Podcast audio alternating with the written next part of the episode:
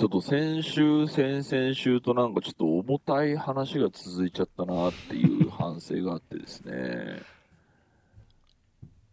はい。聞こえてます？まだ。聞こえてま聞こえてますよ。深刻な。重たい話にしちゃったな深刻な入り口が、はい、はい。また、そのなんか寂しいホテルが、そうそうそうそう。なんかあの、リスナーからすると置いてけぼりになる瞬間がちょっとあっああったのではないかなと思っていて、その今週はあの、ライトなメールを読む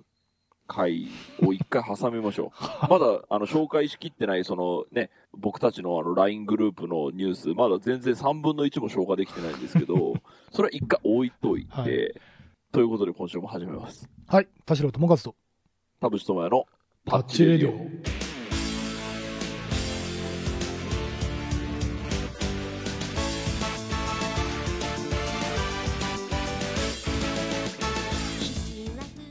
改めまして、こんにちは。田代智和です。改めまして、こんにちは、田淵智也です。この番組は作曲家田代智和とミュージシャン田淵智也がお送りする閉塞感ダハレディオでございます。はいだから、ん難しい話は今週やはやめまあしょう。あのね、僕もだいぶ、その田淵君に追いつこうと思って結構飲んだんで、あの、あ、割と。酔っ払ってきましたよ。そっか。あ、こまずいな。こっからが。田代さん、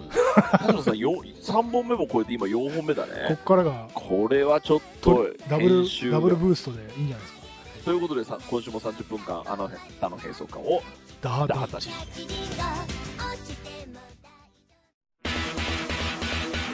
代智和と、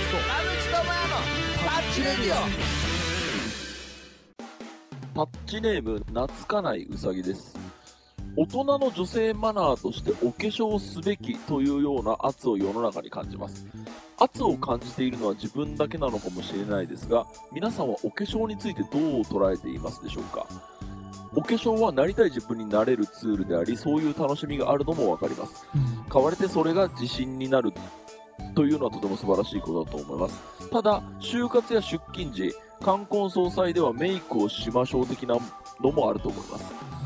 えー就活時はメイクマナーなどというのもありましただそうなんですね。で、しかし必ずしも必要なものと思えないです。あくまで趣味だったり印象を良くするためのツールだと思うんです。なんだか大人のマナー的な意味合いになっているような気もします。私はアラサーですが肌は弱く、えーまた肌に何かをつけているのが気持ち悪いので、かれこれ数年出勤時もお化粧はしません。就職して間もない時はメイクして出勤してしていましたが、研究職でマスク着用も多く、男性が多い職場だったこともあり、メイクしてなくても何か言われたり、居心地が悪かったことは少なかったです。一方で、えー女性同士だと、え、メイクしてないの？というやりとりもよくあり、メイクするのがスタンダードな価値観みたいなところに窮屈さを感じます。そういうのもあって、えー初対面の方と会うときや社外の方と会う場合は化粧をするようにしていますが、必要なのか否か、えー例えば出張なら会社の代表として行く以上、印象も大事なので、化粧の、え有無でそれが変わるようならば、こちら、これからも必要な時にはしようと思いますが、お化粧についての世の中の考え方ってどうなんだろうと気になりますというメールですけど。そうな。僕ら3人割と特殊な業界だからな。一般論とはちょっとかけ離れるかもしれないけど。ん。まず俺,、うん、俺の印象としては全く気にしない。うん。で俺はもうこれその年齢とかその美醜とか全くどれも全く関係なくもうご本人がしたければすれば、うん。したくなければしなくていいしっていう感じで。で実際それはやっぱり僕らの生きてる世界はあのーまあ、例えばその声のお仕事のね女性とかって声が商売道具だから普通に午前中からのレコーディングの時とかもうドスッピンで来たりするんだよね。でなんか本人はなんかあドスッピンですいませんとかって恥ずかしそうに言ったりするけどもう全然どうでもいいわけよ。そのむしろ好感度上がりますもんね。それもあるしあの顔がどうであっても仕事ができるからそのでもね取材が入るときはメイクしてきたりあとメイクさんが入ったりするわけよ。で要は TPO であってさその TPO っていうのは何かというとその仕事に差し支えるかどうかじゃん。でその俺一般職と言ったらあれかもしれないけどその会社員の方が必須仕事に必須なのかどうかがちょっと俺は分からないんだよ。そのうん。メイクするしないが、それがなんかそのね取引先に失礼だろうみたいなそういうこと上司とかから言われたりしたらもうどそれは圧力としてというかまあ上司命令としてまあしなきゃいけないのかもしれないしあのーちょっとそこは分からないんだけど俺がいる世界では全く関係ないっていうか全く気にしてない、で、この時にうん、この人の背中を押すために、いやいや、メイクなんかしなくていいんだよっていうことをさ、僕たちが言っても、うん多分この人ってそうはいかない時ある。あとそのだから女性同士でねその話出てるからね、それは抗えないよね、で、それだ、僕、その先週言った話なんですけど、同調圧力なのか、えーっと、倫理、なんその倫理的か合理的なのか、その合理的か、同調圧力なのかっていうのって、えーっと、結構分かれると思っていて、じゃあ、メイクをしますっていう時に、えーっと、なんでこの人が嫌がってるのかっていうと、同調圧力を感じるからだと思うんですよ。まあ、プラス肌が弱いっていう、そうです。ん。で、そうなると、えーっと、メイクをしない方がいいよねって多分なると思うんですけど、だけど、しといた方がいい時ってあるよねみたいなうん。のあるじゃないですか。まあ、だからその楽楽ってことうん。ね、例えばその男性の、だからその男性のケースだと何かなと思ったんですけど、まあ最近で言うとそのマスクをつけて、えっ、と、店に行くか否かみたいなのって、その、僕からすると、その、なんでしょう、その、喋ってないんだし、周りに喋ってる人もいないし、そのコンビニに行くだけだから、で、コンビニにもそのアクリルシートあるし、多分これで俺映すこともなければ映ることもねえだろうなって思うと、マスクを外したいは外したいんですけど、でもなんかなんとなくつけといた方がまあ、なんだろう、そんなに嫌がられないじゃろうっていう気持ちがあれば、別につけるのやぶさかではないんですよね。はいなんで僕はそういう決断をしたかっていうと、合理的だからなんですよね。その、うん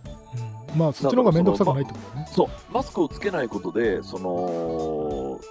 なんだろう、こいつは、あの、なんだろう、えっ、と、反ワクチンだと、なん、なん、なん、なんなら思われるかもしれないじゃん。まあ、あとそのお客様失礼ですがマスクを着用お願いしますとか言われたりするのも面倒くさいっていうのがなんかあるような気はしてて、その同調圧力の時って俺、やっぱね、ちょっと反骨精神出るんですよ。それなんか前もタッチレディオで言いましたけど、その写真撮りますっていう時に、うんマスクは一応しときましょうみたいなのって、うん関係なくないってすごく思思うんですけど、その、俺今でも思ってるんですよ、その、はい。今でもやっぱりそのね、写真撮るときに、マスクはつけますかつけませんかっていうときに、あのいや、あの仕事現場の場合はあこの現場ってマスクしないの OK な現場なんだって現場ごとディスられる恐怖に対する、まあこうでもさ例えばさ、そのうんツイートでさ、あの、やるときには、その、米印、撮影の時だけマスクを外してますって、うんそのうん、書けば、うん。その、クリアになる。まあそうだよね。だから画像の方かテキストの方かどっちかで注釈入れるってことだよね。なんかさ、その、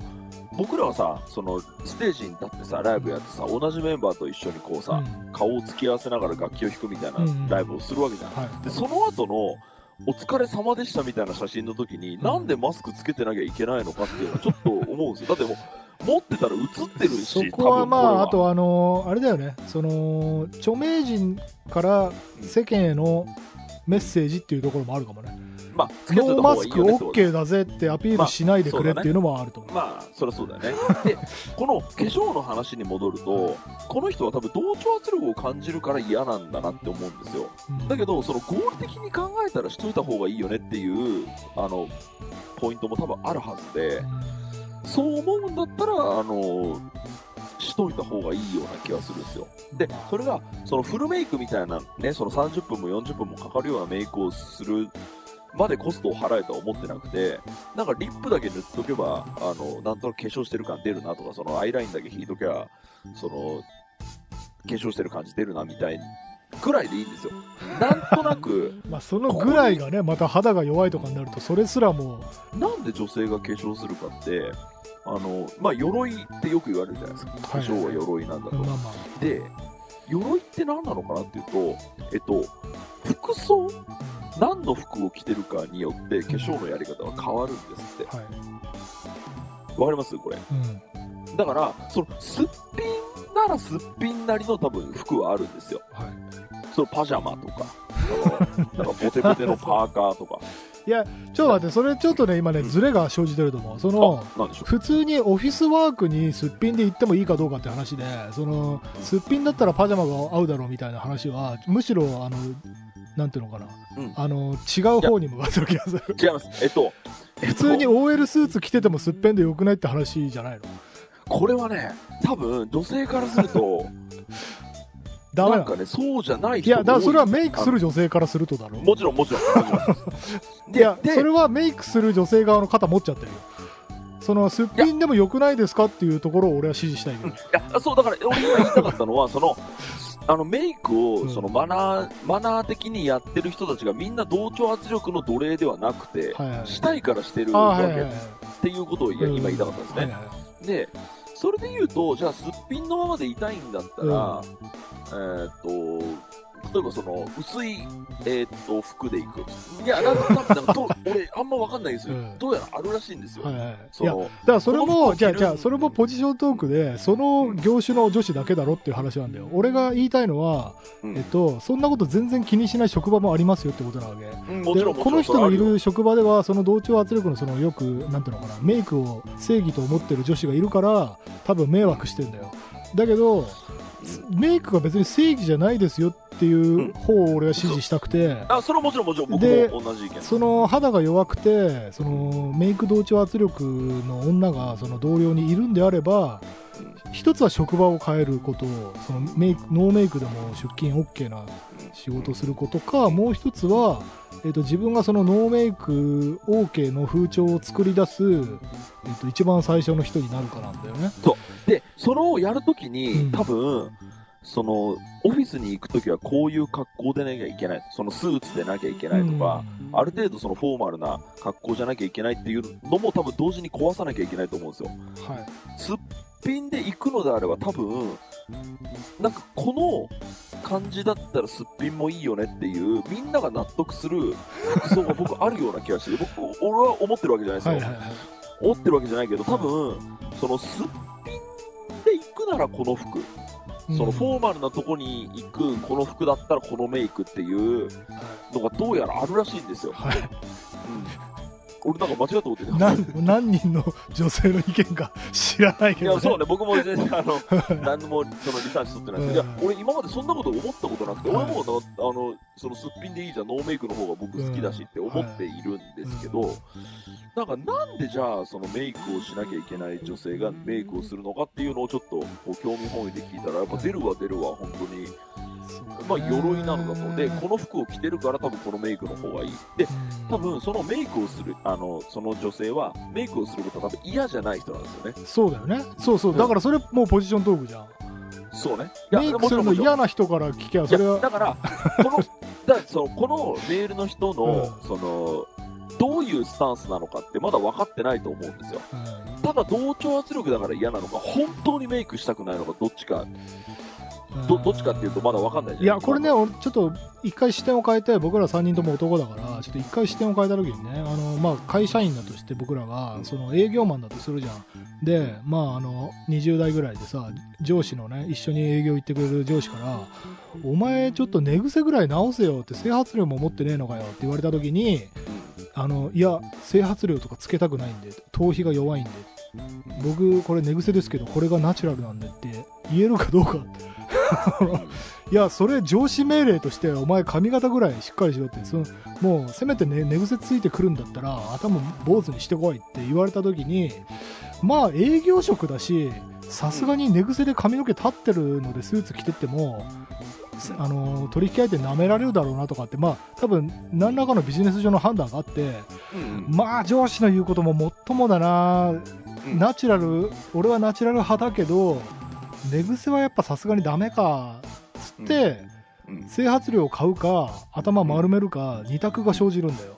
そうね。うん、でその女性も多分そのメイクがそのそういうなんていうのかな。いやさすがにノーメイクはないでしょっていう現場が多分あるんだよね。そのうんうん。寝癖髪の毛逆立ってますみたいな男でいうものと一緒で、でその時にどうするかなんだよ。その仕事を辞めるか、はい。あのうんノーメイク OK な仕事に就くか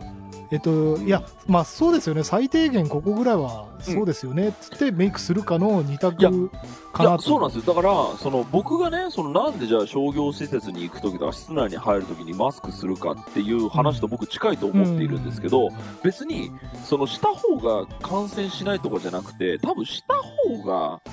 なんか周りは嫌がんまあ、でんだなっていう。まるよね。うん。だから、で、この人はね、その肌が弱いとか、化粧品をつけたら、すなわち肌がかぶれるだったら、絶対やんな方がいい。うんけど、この人は今んとこ、なんか、あの、行かなきゃいけない時にはちょっとこう、ちょっとやりますわ、みたいな。で、多分今って、その肌が弱い人のための化粧品とかも多分あるでしょうから、で、それが、えーっと、本当に全部フルメイクしろってことじゃないんですよ。その、リップだけ塗っとけばなんとなく化粧してる感が出るみたいな。で、それが多分、あの、服装と多分関連してるような気がするんですよ。これ僕わかんないんですけど。え、違います？これ。服装とのマチあのコーディネートに関してすごいさっきからこだわりを持ってるみたいなやこだわりいや、俺もね、だ今まで思ったことなかったから、俺もだから本当にすっぴんの方がいい、薄メイクの方がいい。なんであんな女性は化粧するんだって思ってたけど、すっぴんと薄メイクまた別物だからなもちろんだけど、その、なんでその化粧するんですか？朝1時間も2時間もかけて。いやいやいやそれはそれでいいことだと思うけどねいやそう。違う鎧は、あの全然だからもうそれぞれでいいじゃんってことなんだよそう、もちろんもちろんそう。もちろんもちろん。もちろんもちろんなんかね俺はもうそのだからあのーいやこれ俺の願望も含めてなんだけどねもうそういう細かいことをみんな気にするのやめませんかって俺は思ってるタイプだからそのはいこの方の肩を持ちたいわけ。そのわかりますよ。いやもっとだって仕事に支障きたさないんだったら気軽にどんな状態であれ出勤すりゃいいやいいじゃんと思うんだけどただ一方でやっぱりその社会性とかも問われる世界だからそのフリーランスだそれこそ作家みたいにね家で何か作品を生み出してメールで送ったら終わりっていう仕事じゃない以上は、うん。えっとね、社会のこうコミュニティの中で暮らす以上なんか最低限のあのーコミュニティ内のルールみたいな、まあ、あるだろうからその、うん何を着るとか何を履くだろうそうそう。髪の色をどうするとかさいや、俺ももともと、その、田代さんと同じで好きにすりゃいいじゃんと思っているんですよ。ここは揺るがないんですけど、でもそこで今日のこのメールを読んだ時に、もう好きにすりゃいいじゃん、メイクなんかしなくていいよって言って、じゃあ、あ、田淵と田代が言ってた。じゃあメイクしないで職場行こうって言った時はいに、なんか仕事がうまくいかないとか、なんか怒まあ、られるとか。職種にもよるけどなこれ職種書いてないよ、ねうんいや、も、も、うん、職研究職って言ってます。だからその、研究職あの、えっと、だから、えっと、仕事の時は、あの、マスクをしてるんで、多分、あの、じゃあ割と研究所勤務的な感じなの？その外だから、あ外部のの、人と会ったりしない？じゃああればむしろなんだっていいんじゃない？しなくていい。もう金髪だっていいんじゃない？で、うん。その、えっと、この人がちょっと後ろめたい気持ちになったっていうのは、その友達と会った時だそうなんですね。はその友達と会った時に、え、メイクしてないの？みたいなことを言われい、ると。はいはいはい。うん。で、それは完全に僕同調圧力だと思うんですよ。そうだね仕事でも何でもねえんだから、それはそしなのくていいメイクしてないの指摘友達が悪いねそうね。それで、そう、俺ずっとそういうことを言いたかったの。そだから、だからそんな嫌味を言うと友達が友達なのかね でお前だってお前もう酒飲めないの？酒弱えなみたいな感じと一緒じゃんそれもそう、本当もう同調圧力ですからね。ハラスメントですよね。メイクハラスメントっていうのがあるんですね。うんで、で、その時に、俺、さっき言った話で、ダーできるのが服装な気がするんですよ。うんだって、友達と会う時でしょ？だから別にスーツ着てなくたっていいわけじゃん。で、研究職だったらそもそも白衣とかかもしれないけどいや、だけど、その友達と会う時だよ。あその友達と会う時にはスーツ着なくても白衣着なくてもいいわけじゃん。でその時に、すっぴんに合う服ってないですかっていうのをちょっと今、問いたいんですね、この人に。俺わかんないですよ、本当わかんないんだけど、もし、その、すっぴんとすら気づかれないような、その服があるような可能性ないですかね。その、あの今ちょっと全然ピント外れてるかもしれないけどなんかさツイッターとかでたまに話題に出るなんか光の吸収率かなんかでさ白以上に白く見えるみたいな素材とかあるよねあね。でそれでめちゃくちゃ薄く見える素材の服とか着たら、そのすっぴんの顔の方がむしろピンクに見えるみたいな感じに、ん。こう目のなんていうの？その相対性でいい感じになるかもしれない。そうそうそうなんですよ。今俺俺ずっとそれを言いたかったの。それを言いだから、それを言いたくてあれ違う。いや、あの、そのカルチャーの人ねって思われればそう、あの楽ってことね。そう。確かに。だからちょっと、もしこの人のね、その私服はちょっとどういう人か知らないけど、もしかしたら、化粧するしないあ、するのが正義、しないのがダメっていうわけじゃなくて、うん。なんか服装込みで、なんかトータルプロデュースでなんとかできませんかっていうのをちょっと思ってるんですね。分かった。だからそれ今だったらあれだよね、まあ、今だったらっていうかこう自然派みたいなはいはい、そうそうそうそうそう。だからその服とかもうん。コーディネートというよりはその自然派にこだわったブランドとかそのうんうんうん。なんかあそうそうそうそうそうそう。その要は人件費の安い国を搾取してないようなうん。あの自然素材であのうん。ちゃんとこう何も闇のない服を着て、それそう。で自分はそのナチュラル思考なんでっていうスタイルそれだったらえメイクしてないのとか言われてもうん。私そう。そうねそういう化学物質とかそういうモダンなカルチャーからちょっと距離を置いてるんで気にしないでっつってだから最初に僕思ったのは、この人の背中を100%押してはちょっと危険だなって思ったんですよ。で、だって俺らからすると、そんなメイクなんかする必要ないじゃん、俺すっぴんの方が好きだしって多分言えると思う。何にも俺気にならないんだけどそう。それが気になるってことはやっぱりその世界があまりにも閉じてて、うん。あのでしかもその同調圧力をかけてくる女性の仲仲間っていうか同僚っていうかなんかそれが身近にいるからすごく閉塞感を感じてると思うんだよね。おっしゃる通りでその人はね、まあ、やっぱちょっと付き合いをやめすぐ、かすぐ俺たちは、いや、すぐ俺たちはだってさ、あななたがあなたのままでいいよって言ってくれる人じゃないってことじゃん？そのださっきちょっとお酒の話したけどさ、そのあちょっと僕、アルコール受け付けないんですよってもう一口飲んだだけで顔真っ赤になっちゃって倒れちゃうんですよって言ってる人にさ、酒を勧めるようなもんじゃん、そのそうね。肌が弱いとかさ、化粧したくないっていう人に、化粧してないの？とかって圧力をかけてくるってさ、あのー同調圧力をかける側の人にも多分理屈があると思っていて、やっぱその僕はずっと言って俺みたいになれ理論なんですよね。俺みたいに、私も化粧ってめんどくさいと思ってるけど、あしないみたいな。私はこ俺はこれで成功したんだよみたいな。まあ、なんとなくちょっとこのメールを送った人がある程度こう、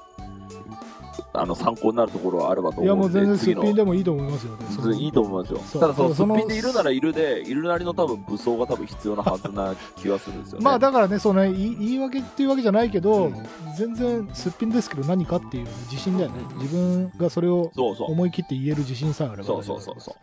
じゃあもう一つ行きましょうかね。タッチネーム、シララです。田代さん、田淵さん、寺さん、こんばんは。こんばんは。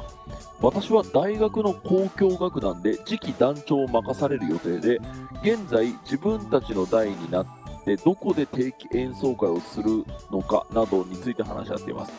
定期演奏会の場所は4つほど案が出てて、各ホールのメリット、デメリットを出すところまでは行きましたが、そこからどう決めるかというところで行き詰まってしまいました。えーしかしこのままではいつまで経っても決まらないという感じ、えーこの場で一番上の立場に立っている私がじゃあここのホールにしようかと決定を下しましたと。しかし私自身あまりホールに詳しいわけではありませんしその決定で良かったのがずっと疑問に感じています。実際その後指揮を振ってくださるプロの指揮者の方にこのように決まったとお話しするとこのホール全部見たわけでもないのにどうやって決めれるのと言われてしまい私の反抗心は私は楽団員である前に学生だしそんな時間はねえと思いつつも確かにそうだと思いまた自分の決定に自信がなくなりました。私は団長などの一番上の役職に就いたことはありませんが中高で人をまとめるとそれなりの歴史を持つ楽団であることも相まってえー一つ一つの決定が重く上の代からのプレッシャーもあり本格指導する前から心が折れ気味です。だからこそこれからのために私の判断一つで団全体の命運が分かれるとまではいかなくとも大事な判断をする際の決断力とか決断を下せる自信というのはどうすれば身につけられるのかについて、えーご意見をお聞きしたいですというなるほど。なんかその失敗をしたってことですよねそのあの、全部見たわけじゃないのに決めたって言ったのは誰なんだっけ？あの指揮者の人ですねプロの指揮者の人ね。はいはい。うん大人ね。どうですか？これ登場人物がね、いますけどね。はい、どれが、どれが間違ってますか？どドイツがクソですか？俺はもうね ど、どれ？どっちからどっちから行く？か、どっちから。だから、その、こういう先輩っていますもんね。その、なんか一回、一回言っとこみたいな。ああまあ試されてるのかもしれないよねあ、そう、のもちろんもちろん、試されて理ると思う由があるなら聞きたいみたいなただ単純にそれだけかもしれないよねそう。で、僕、このメール読んだ時に思ったのは、まさに田代さんが言ってたことそうで、もし言われた時の言い訳を用意しといた方がいいなって思ったんですよ。んでえっ、と、その、その4つのホールが出たと。メリット、デメリットもすり合わせた。で、別にどれでもいいんだけど、うんその、団長の私が決めなきゃいけないんだったらこれですねっていう、うん。その、別にどれだってよかったんだけど、これに決めたっていう背景があるわけじゃない。はい。で、そこまでは僕すごく正しいと思うんですよ。ななんでかって、うんそのリーダーの人って、時間が迫ってる時に、うーん、これにしましょうっていうのってすごく大事なスキルだと思ってて、だって、はい。どれ選んだって別にかわあのそんなに自己満の範囲を出ないんだったら、メリットデメリットをちゃんと分かった上で選んでるからね。そんなクソ箱は選んでないと思うけど。そうそうそうそうそう、う。ん。ででそれを、えー、と選ぶ、えー、とその権利がこの人にはあってでおまけにちゃんと4つまで絞ったんだから多分どれ選んでも大丈夫だっていう時に悩むよりうん。これにしましょうっていう方が絶対リーダーとしては僕正しいと思うんですよ。うんうんでその時にその発生してくるのがそのこのクソ先輩のなんでこの箱にしたの？みたいな時に対してはい。その時にやっぱ言葉を用意してた方がいいんですよね。はい。その私はこうこうこういう理由でこうししました、はいはいはい。もしあの至らなかったとこあるんだったら次回から、うん。あの修正します。って思っているのでこの人が今やってることそれ今ほらそのリーダーとしてのちょっと自信がなくなってますっていうのであれば僕は引き止めたいね。そのそれ別にリーダーに必要な素質じゃないからそのどのホールが一番いいかっていうのをそのそれだってプロの仕事じゃんそんな指揮者とかその演奏家とかその人がリーダーだったら式だおめえがやれよ。箱どこかみおたいな。めえがやれよって話じゃな。い うん。はいはい。だからそれで言うと本当にそのリーダーの人が全部その前もさ演劇あの高校で演劇やったこのなんか話したじゃない、であの時もやっぱ思ったのがなんかその全部できなきゃいけないわけじゃないんだとリーダーは。一個だけできてりゃいいじゃん。そのね映画作る監督なんだったら脚本家とカメラマンとそのなんか演出のやつ連れてくればうん。映画をお前撮れるんだぜっていう、その、なんか、そこに結構気づいてほしいなっていううん。印象はありましたけど、どうでしょうか、はいはい。いやでも俺ももうほぼほぼ田淵君の言ってることと同意でそのやっぱり決定した理由が言えるかどうかかなと思うのね、うん。うん。でそのなんかリーダーとしてのっていうところで俺ちょっと引っかかるのがなんとなく文脈的になんか空元気みたいな感じでもねそのリーダーとしての自信とか、うん。そのそういうものがなんか嘘でもいいから持ってた方がいいんじゃないかみたいなことをちょっと感じたんだけどうん。嘘で固めてもしょうがなくてうん。むしろその誠実さの方が俺は大事だと思うんだよね。その全部見たわけじゃないのになんでここ選んだのって言われた時にえっと、本当になんかもうどれでももうよくわかんないからメリットもデメリットも同じぐらいだしもうエイヤーで決めちゃえって決めたんだったらそれはやっぱり申し開きできない、はいはいはい。だけだけど、あのー私なりに調べましたメリットデメリットいい点悪い点調べてであさらにそのスケジュールのこととかいろいろ踏まえて、うん。えっと優これを優先してここにしました。例えばスケジュールだったり、うん。そのまあ、料金なのか、うんえっとキャパなのかなんか、うん。まあ、な何かでそのこれを優先して決めたんですうん。っていう形で、うん。で私まだその本当にこういうの初めてなもので、えっとなんかこうアドバイスあったらよろしくお願いしますみたいな感じで、うんうんえっとなんつったらいいのかな。そのリーダーとはいえうん。うんえっと、 top of top じゃなくてそのだプロの指揮者とかがさ要はいるわけだから、うん top of top としての責任を無理やり持つんじゃなくて自分の立場なりに責任を持って決断しましたよっていう申し開きができればうんうんうんそれでいいんじゃないかなと思いや、うおっしゃる通りだと思います。でそれで失敗したりなんかディスられたりしてもいやまあそうですね、初めてなんで。すいませんでした。すいませんでした。そうです。で、私なりに一生懸命かん考えて決めたんですって言えればいいんじゃないかなと思うんだよ。で、その、もし、その本当に適当に雑に決めた後ろめたさがあるんだったら、それはやめた方がいい。そうね。だから、本当にそのホールの、その4つの中で、その、うん何のホールも何にも知らないのに、なんか名前だけで決めたみたいなだったら、それはちょっと。お前は、お前はリーダーの素質じゃねえだろうって思うんだけそれはど、やばいよ。メリット、デメリットをその検討した上で、まあ、どれも一緒ですね、その一長一短ありますねだったら、別にどれ選んでもいいわけで、そう、だからその検討した結果、選んだ理由さえ言えれば、そうね。それが合ってるか間違ってるかどうでもいいんだよ。ででっち上げでいいんですよね、その理由なんでか。でっち上げというか、私は、私はこう信じて決めましたって言えればいいと思うけどな。さあ、ということで、希望になったところで、ありがとうございました。ありがとうございました。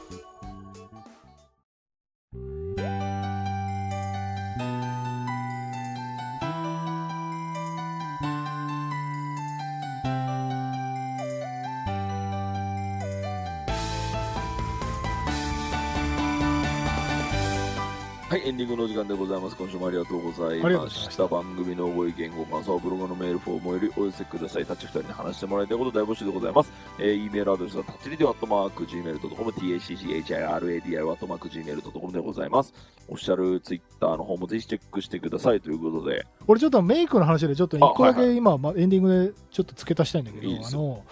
俺の